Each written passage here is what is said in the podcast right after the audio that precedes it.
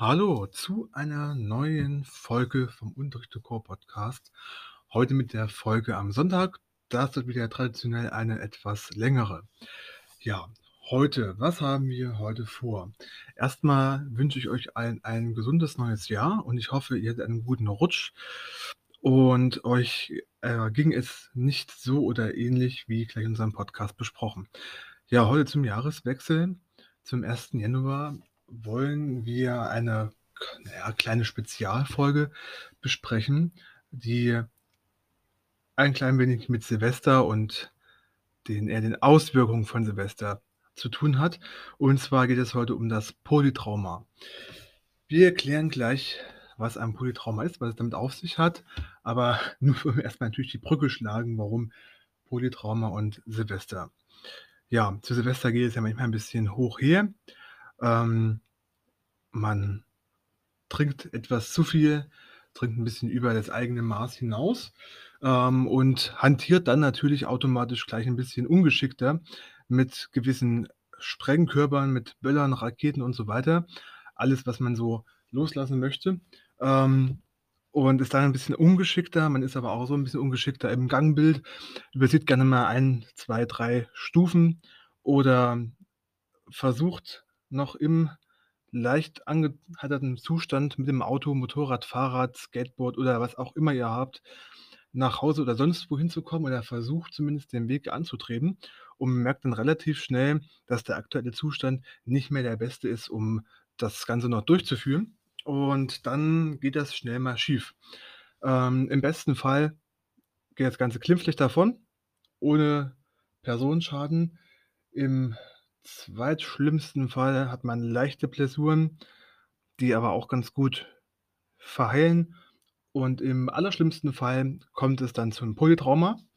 Ähm, ein Polytrauma, das ist oder ein Polytrauma liegt vor, wenn man mindestens zwei schwere Verletzungen zur gleichen Zeit hat.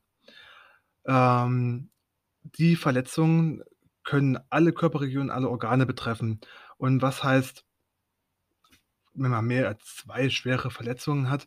Natürlich ist das nicht immer automatisch gleich ein Polytrauma, das kann auch einfach nur eine Mehrfachverletzung sein. Ähm, aber es muss bei einem Polytrauma muss mindestens eine der beiden Verletzungen oder die Kombination aus allen Verletzungen müssen lebensbedrohlich sein. Ähm, das heißt zum Beispiel also, das heißt, wenn du zwei Verletzungen hast oder wenn man zwei Verletzungen hat, dann muss mindestens eine davon so schwer sein, dass sie lebensbedrohlich ausfällt. Oder wie eben auch schon gesagt, man hat 'ne Kombination aus mehreren verschiedenen Verletzungen. Der Körper schafft es nicht mehr dagegen anzukämpfen. Man hat zum Beispiel Blutungen, ähm, dann ist die Lunge kollabiert oder ein Lungenflügel kollab kollabiert durch, ich sage jetzt mal, durch durch 'n Durchstoß von 'ner gebrochenen Rippe. Das kann zum Beispiel sein. Ähm, und dazu man noch ganz viele verschiedene kleinere Verletzungen. Dann hat man ebenfalls ein Polytrauma. Oder 'ne innere Verletzung, zum Beispiel, äh, die äh, ja, was kann man die Milz ist beschädigt, äh, die Milz ist kaputt und gleichzeitig hat man noch noch 'n Beinbruch.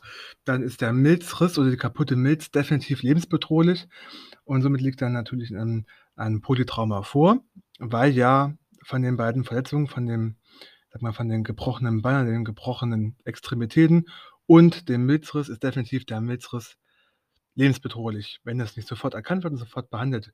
Also liegt da schon mal ein Polytrauma vor, dass ihr ungefähr 'n groben ähm, 'ne grobe Vorstellung habt, was ein Polytrauma ist.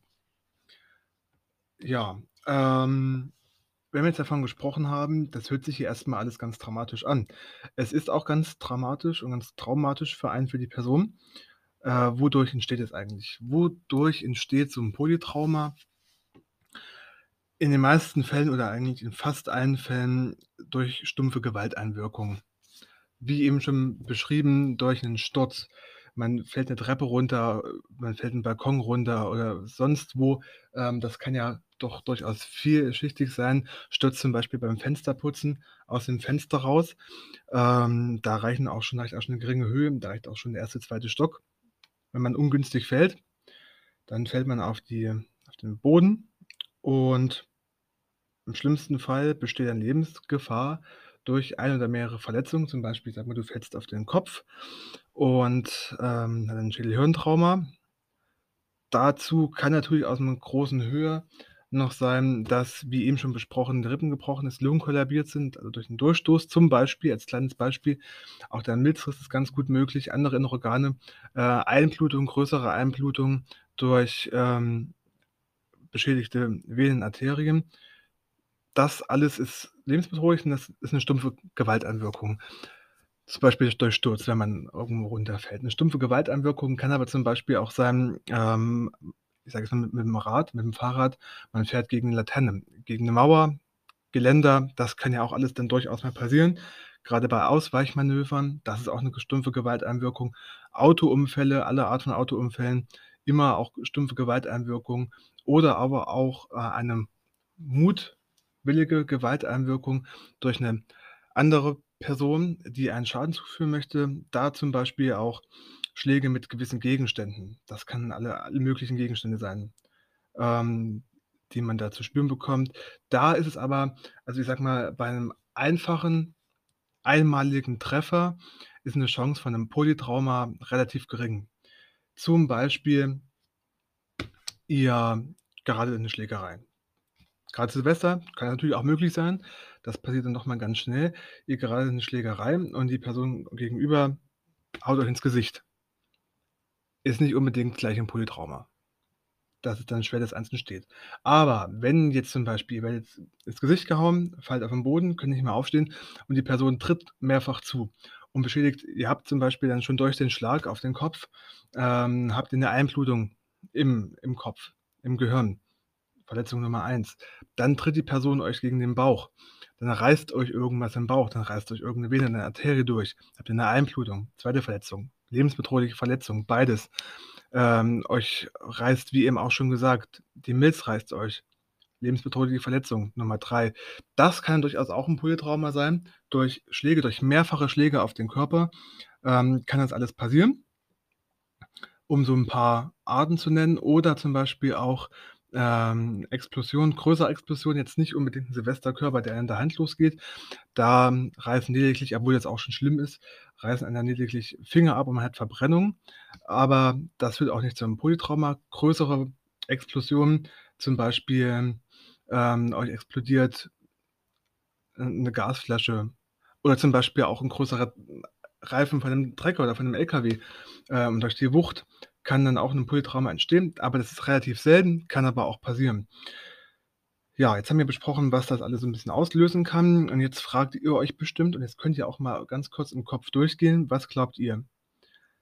Wie oft oder wie viele Menschen mit Polytrauma werden pro Jahr hier in Deutschland in Notaufnahmen versorgt?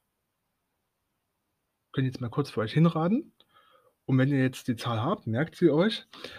Und zwar circa pro Jahr in deutschen Notaufnahmen landen 20.000 PatientInnen mit Polytrauma, also mit definitivem bestätigten Polytrauma. Ähm, circa 40.000 Menschen pro Jahr werden mit Verdacht auf Polytrauma eingewiesen in die Notaufnahmen. Da ist dann die Sichtung vor Ort an der Unfallstelle oder an der Stelle des Geschehens erfolgt und man ist sich nicht abschließend einig, ob 'n Polytrauma vorliegt, dann lieber ähm, lieber erhöht man dann die Stufe auf Polytrauma, meldet dann das Polytrauma an in der Notaufnahme, fährt die Person hin, auch wenn die ähm, auch wenn das tatsächliche Polytrauma noch nicht ganz bestätigt ist, aber lieber erst mal 'ne Nummer höher gehen als 'ne Nummer zu niedrig, weil so fährt man da geschützter auf und kann das dann entweder bestätigen oder ausschließen, was im Zweifelsfall 'n Leben rettet. Andersrum ist es immer 'n bisschen schwieriger. Und von den 40.000 eingelieferten, ähm, Verdacht auf 'n Polytrauma bestätigen sich circa 20.000. Also, die Hälfte bestätigt sich dann tatsächlich als Polytrauma, ähm, und dann muss auch sofort gehandelt werden. Und jetzt noch mal die nächste Frage an euch, bevor es dann weitergeht. Ähm, was glaubt ihr? Sind Männer oder Frauen häufiger betroffen von einem Polytrauma?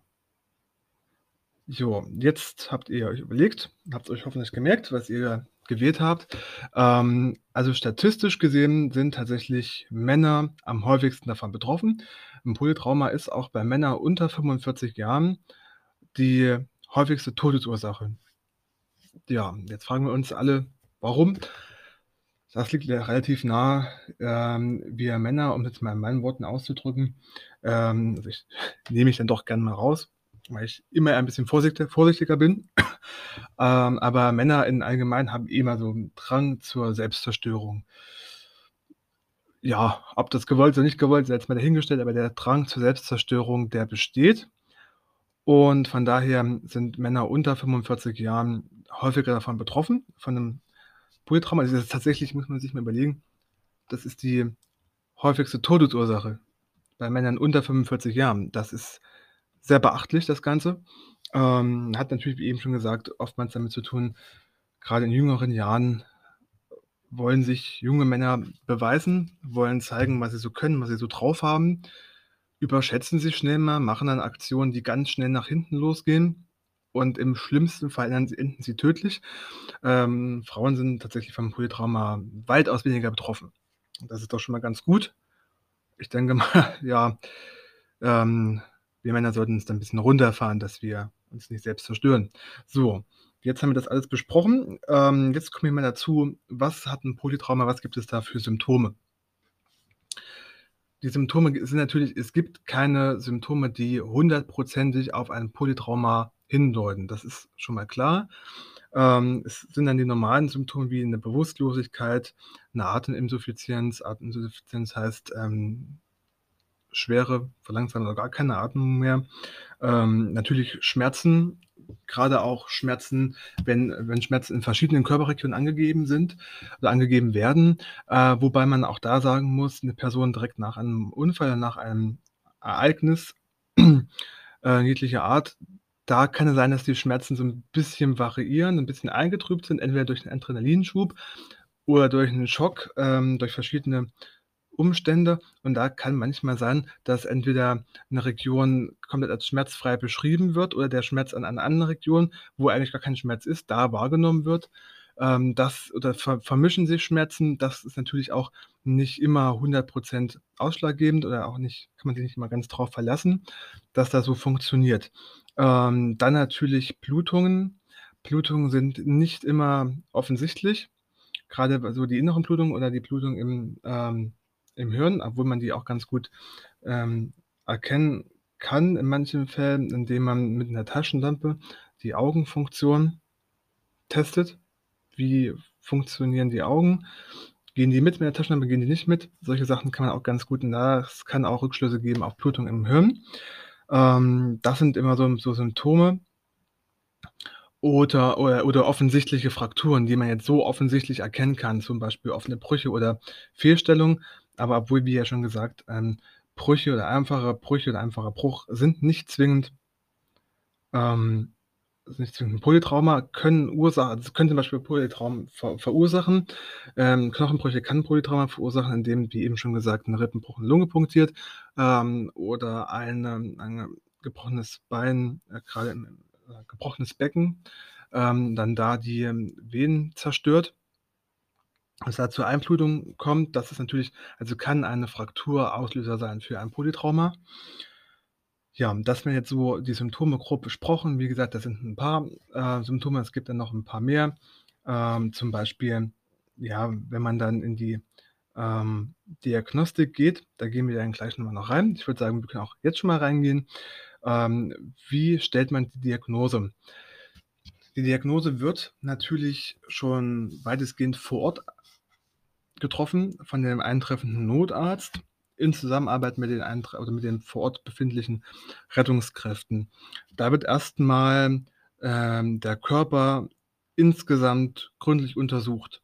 Da wird alles abgeguckt, da wird, ähm, abgetastet, da werden Sachen abgehört und der ganze Körper wird einmal von Kopf bis Fuß begutachtet. Eben auch schon gesagt, die Augenfunktion wird getestet, dann wird Blutdruck gemessen, es wird Puls gemessen. Ähm, diese ganzen Vitalparameter werden dann erhoben. Ähm, es wird die Atmung wird begutachtet, wie weit ist die Atmung vorhanden, wie gut ist die Atmung, welche Qualität hat die die Atmung, welche Qualität hat der Puls? Ist er rhythmisch, ist er arrhythmisch? Ähm, ist er ist er gut wegdrückbar, schlecht wegdrückbar? Ähm, ist es klopfend? Welche Qualität hat der Puls defini also, an sich? Dann, der Blutdruck ist immer noch ausschlaggebend. Und das wird dann alles zusammen begutachtet mit den offensichtlichen Frakturen, die es eventuell geben kann. Und dann wird schon mal vor Ort geschaut, ist die Person potenziell gefährdet eines Polytraumas und wird sie als Polytrauma eingewiesen in die Notaufnahme. Wenn dann die Einweisung in die Notaufnahme passiert, als Polytrauma wird dann natürlich dort weitergeguckt mit den klinischen Methoden, die sind ein bisschen genauer. Dann wird auch dort nochmal eventuell auch in besserem Licht, was man an einer Stelle ja nicht immer vorfindet, äh, und unter besseren Bedingungen, die auch an einer Stelle nicht immer gegeben sind, guckt man dann dort nochmal nach, macht dann nochmal eine ganze Körperschau, wie eben auch schon äh, besprochen, macht nochmal, testet nochmal alles durch, schließt die Person auch nochmal ein paar Gerätschaften an, um ebenfalls Blutdruck, Puls zu messen, ähm, dann auch noch den Sauerstoffgehalt im Blut zu messen. Das kann man tatsächlich auch vor Ort machen, äh, an der Einsatzstelle, aber natürlich definitiv nochmal im Krankenhaus vor Ort. Dann wird die Labordiagnostik durchgeführt, dann wird das Blut überprüft, ähm, ob es da Anzeichen gibt, ob da Entzündungswerte erhöht sind und verschiedene andere Dinge. Dann wird ein einfaches Röntgen durchgeführt, MRT, CT, also die ganzen bildgebenden Verfahren werden durchgeführt. Und ebenfalls, was auch durchgeführt wird, manchmal eine Notoperation, wenn die äh, erforderlich ist, um gewisse Dinge schon mal grob zu retten, zum Beispiel eine Blutung zu stillen, eine innere Blutung, wird eine Notoperation angesetzt. Und da kann natürlich auch manchmal bei der Notoperation, kann man manchmal auch noch Dinge sehen, die kaputt sind, die man so offensichtlich erstmal nicht gesehen hat. Kann man dann dort auch nochmal in echt direkt vor Ort erkennen und im besten Fall gleich beheben. So, da kommen wir jetzt auch schon gleich mal zur Versorgung, wie wir das Ganze versorgt. Das schließt jetzt an an den eben Gesagten, an der Diagnostik. Ähm, es wird therapiert nach einem vorgegebenen Stufenplan. Also es gibt direkt einen Plan, der vorsieht, in welchen was, was man in welchen Abständen macht. Und das muss auch eingehalten werden. Das fängt immer alles zuerst an mit der ersten Phase. Die erste Phase ist die Akutphase. Die Akutphase ist von Stunde 1 bis 3, also 1 bis 3 Stunden nach dem Ereignis. Ähm, da ist das primäre Ziel die Aufrechterhaltung der Vitalfunktion. Da setzt man alles daran, dass die Vitalparameter, wie wir sie gemessen haben, dass die alle bestehen. Das ist in der Akutphase. Es wird eine Beatmung durchgeführt. Es wird ähm, im schlimmsten Fall eine Reanimation durchgeführt. Und da geht es in den ersten Stunden erstmal rein darum, dass der Mensch am Leben bleibt. Dann hat man die Akutphase nach circa drei Stunden überstanden. Dann geht man in Phase 2 über. Das ist die Stabilisierungsphase. Die Stabilisierungsphase geht von drei bis 72 Stunden nach dem Ereignis, hat man die Stabilisierungsphase. Dort wird die Person äh, intensiv therapiert, in Intensivtherapie auf einer Intensivstation, natürlich in dauerhafter Überwachung, weil das sind die kritischsten Stunden. Da gehen wir auch gleich nochmal ähm, in der Überlebenschance nochmal drauf ein. Auf jeden Fall in der Stabilisierungsphase hat du, dann hat man dann die Intensivtherapie. Da hat man dann auch schon die ersten Notoperationen, wo natürlich dann erstmal primär die Sachen versucht werden zu reparieren, die am lebensbedrohlichsten sind. Die werden dann, also andere Sachen, die jetzt nicht zwingend lebensbedrohlich sind, die Operationen werden dann auf später verschoben. Da kommen wir auch dann gleich noch in der nächsten Phase drauf zu sprechen. Und aber in der ersten Phase, in der zweiten Phase, wird erstmal bei der OP darauf geschaut, dass das durchgeführt wird, was den Menschen am Leben erhält. Dass ähm, wieder gewisse Organe geflickt werden ähm, und Arterien und Venen wieder alles, alles schön geflickt wird, dass es da zu keiner weiteren Blutung mehr kommt. Das ist in der zweiten Phase. Ähm, und da geht es in erster Linie auch darum, dass man die Organfunktionen wieder stabilisiert, dass man da wieder ein bisschen Stabilität reinbringt. Dann hat man die 72 Stunden durch. Dann kommt man in der dritten Phase an. Das ist die Regenerationsphase. Der, die dritte Regenerationsphase, die ist drei bis zehn Tage nach dem Ereignis. Und dort wird dann weiter die Intensivtherapie durchgeführt, wenn sie natürlich notwendig ist, wenn die Intensivtherapie weiterhin notwendig ist, wenn nicht, wird die Person verlegt. Aber meistens bei einem Polytrauma, da es ja gröbere ein, ein grober Einschnitt ist ähm, in das Organsystem und in den Organismus Mensch, dann ist die Intensivtherapie weiterhin möglich. Und dann beginnt man, wie eben schon angesprochen, mit den definitiven Operationen. da wird dann alles operiert, was noch kaputt ist, was man gerne wiederherstellen möchte. Das wird dann in der Regenerationsphase repariert und wieder angeglichen. Natürlich kommt es auch mal drauf an, äh, wie stabil ist die Person, wie schwer waren die Verletzungen oder wie viele Operationen folgen auch. Also man macht da jetzt nicht, man versucht da jetzt nicht in den drei bis zehn Tagen, ich sage jetzt mal, äh, übertrieben acht Operationen durchzuprügeln oder zehn Operationen durchzuprügeln. Das wäre auch wiederum nicht gut für den Körper und das äh, würde auch nicht hilfreich sein. Wenn man das durch hat, geht man in die vierte Phase. Das ist die Rehabilitationsphase. Die Reha-Phase ist dann meistens circa an Tag 8. Auch hier wird dann weiter die Intensivtherapie, wenn nötig, durchgeführt, aber in den meisten Fällen ist sie dann ebenfalls noch nach Tag, Tag 8 möglich, äh, nötig. Und wenn die Person soweit wieder stabil ist und es der Zustand zulässt, probiert man die ersten Mobilisierungsversuche, dass man die Person wieder auf die Beine kriegt, dass man sie wieder mobilisiert. Ähm, und dann geht man auch schon über in die Reha, dass man dann die Person rehabilitiert und wieder versucht, die gewohnten ähm, Körperabläufe wieder zu festigen, zu stabilisieren und wieder aufzubauen, sodass die Person dann ähm, möglichst wieder schnell genesen kann. So, jetzt haben wir das alles durch. Ähm, und jetzt gehen wir noch mal ganz kurz drauf ein, was gibt es da eigentlich für ein Scoring-System? Das Ganze es gibt verschiedene Scoring-Systeme bei einem Polytrauma. Ähm, das wird teilweise dann auch schon vor Ort durchgeführt. Ich werde euch jetzt mal zwei ein bisschen näher erklären. Ähm, es gibt den ISS-Score, der bestimmt den Schweregrad der Verletzung. Ähm, und da geht es um alle ja, orthopädischen Substanzen im Körper. Da wird am Unfallort der Kopf untersucht, Hals plus Halswirbelsäule. Dann wird das Gesicht untersucht, ob äh, auf Schäden. Im Gesicht können natürlich auch verschiedene Schäden passieren, Kieferbrüche, Knochenbrüche, die Nase, also die ganzen Sachen können passieren im Gesicht. Dann wird der Thorax kontrolliert, wie stabil ist der Thorax. Ähm, gibt es da eventuelle Brüche und Verletzungen? Dann wird die Brustwirbelsäule kontrolliert mit der Thoraxkontrolle. Das Abdomen mit der Lendenwirbelsäule wird kontrolliert. Dann werden alle Extremitäten überprüft und kontrolliert auf offensichtliche Verletzungssymptome. Manche Frakturen sieht man schon an, an Schiefstellung und Falschstellung, Fehlstellung der Extremitäten.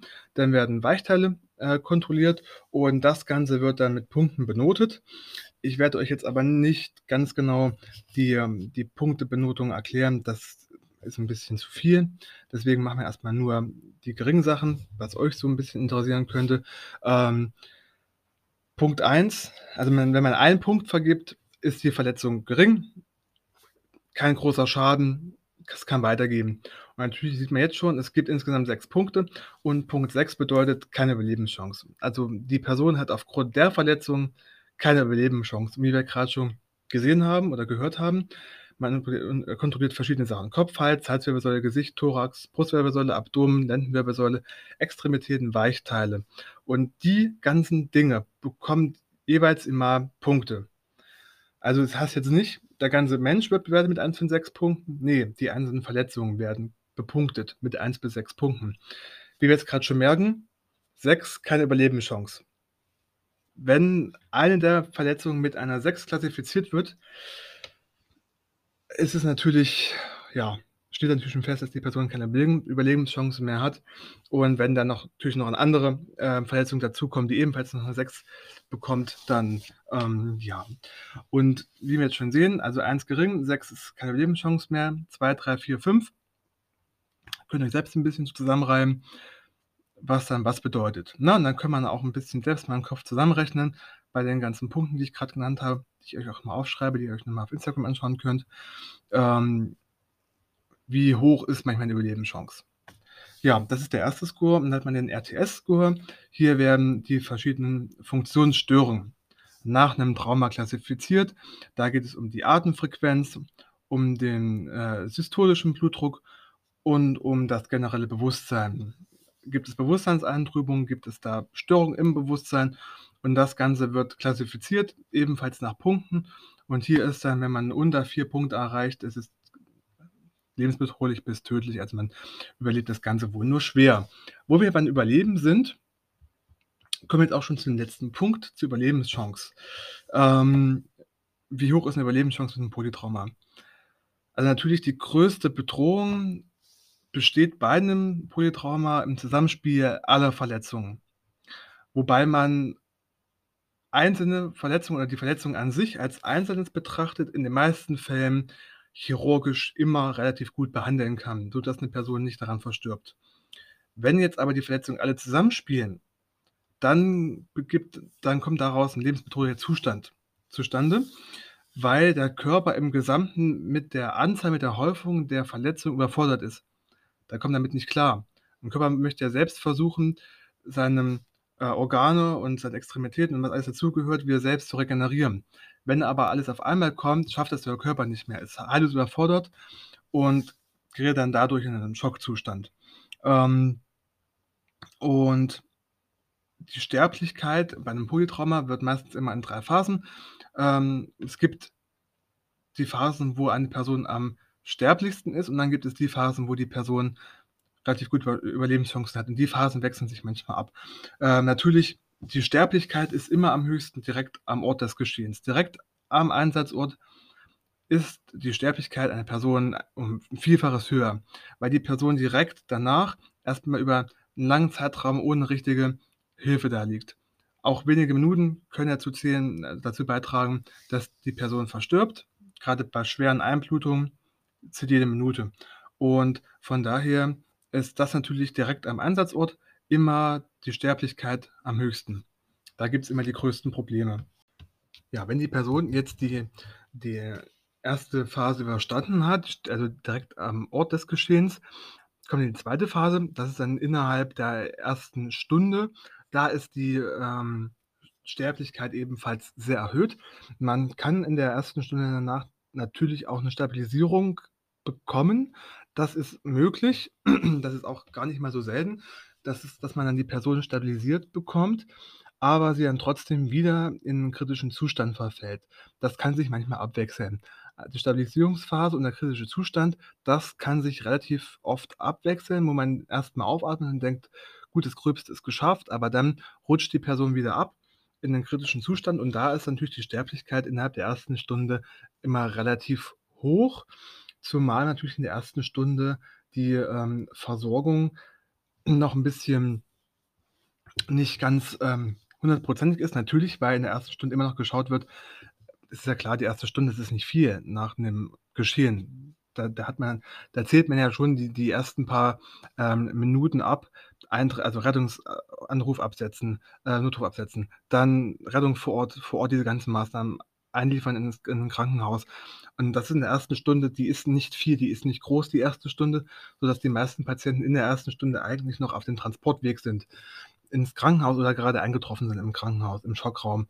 Und dann ist natürlich die Sterblichkeit relativ hoch. Das ist die 2. Phase und die 3. Phase ist dann innerhalb der kommenden Tage und kommenden Wochen.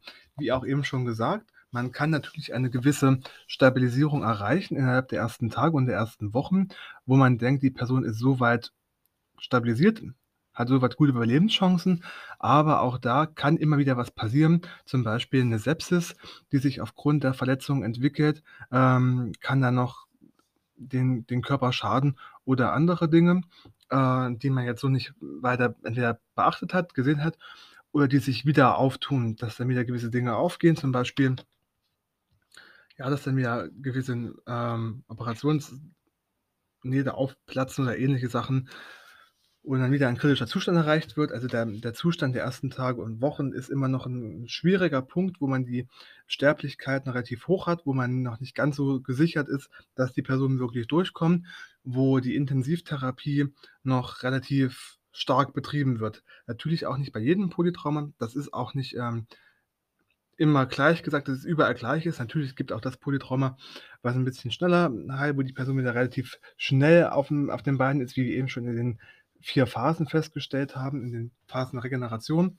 Ähm, so kann's natürlich auch hier sein, dass dann schon nach Tag 8, 9, 10 die Person wieder relativ fit ist und so weit, dass man mit 'ner Mobilisierung anfangen kann. Kann natürlich aber auch sein, bei grade schweren Verletzungen, wo auch mehrere lebensbedrohliche Verletzungen zustande kommen, dass dann da ähm, dass sich alles weit nach hinten verzögert und die Sterblichkeit immer wieder aufploppt.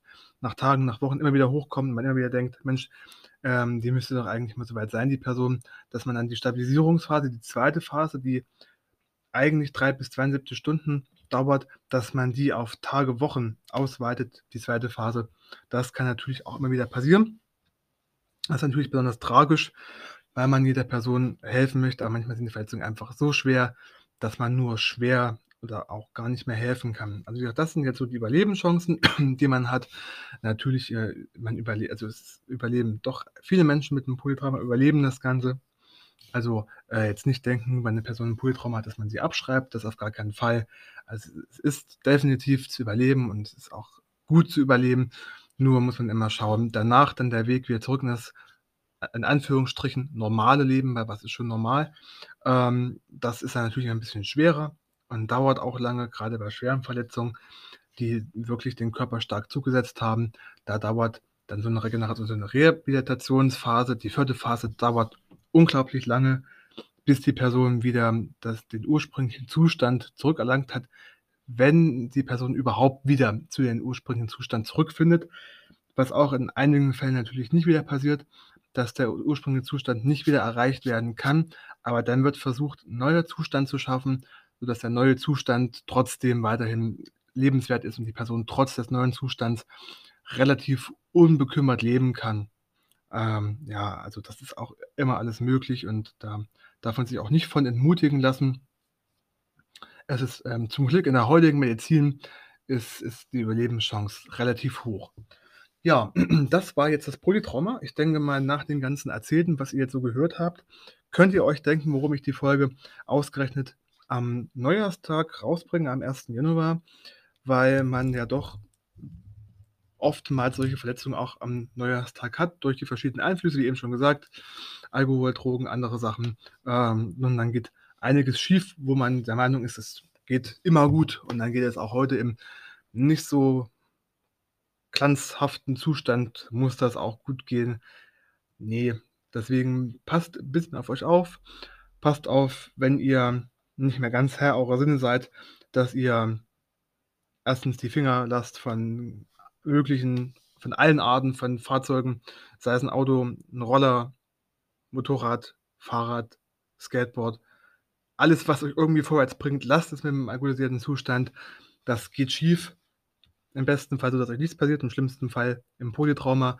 Ähm, wie gesagt, und gebt da 'n bisschen drauf Acht, dass ihr in 'ner sicheren Umgebung seid, dass alles gut ist, weil so 'n Polytrauma, ähm, so 'ne Mehrfachverletzung, das geht ganz schnell. Das passiert kann jedem von uns passieren. Natürlich nicht nur im alkoholisierten Zustand oder im berauschten Zustand, das ist vollkommen klar. Das kann uns auch im normalen Zustand ereilen, wie auch zum Beispiel stumpfe beim Thema stumpfe ähm, Gewalteinwirkung.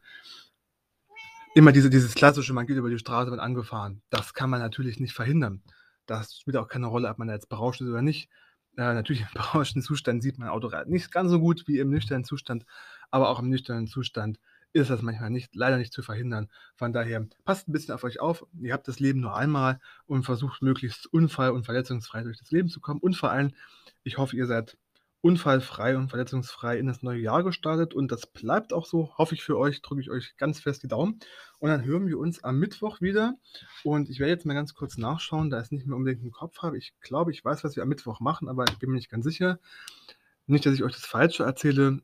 Genau, am Mittwoch, am 5.1., da sprechen wir über die Blutzuckermessung. Ähm, was ist das eigentlich? Was erreicht man damit und wie läuft das Ganze? Wie macht man das Ganze? Wie macht man 'ne BZ-Messung? Und vor allem, was sollen uns die Werte sagen? Was macht man denn mit den Werten? Das ist dann die kleine Aussicht auf Mittwoch. Da geht's dann am 5.1. weiter. Ich wünsche euch bis dahin erst mal einen schönen Start in die Woche. Habt 'ne schöne Woche und wir hören uns dann am Mittwoch. Bis dahin noch einen schönen Sonntag.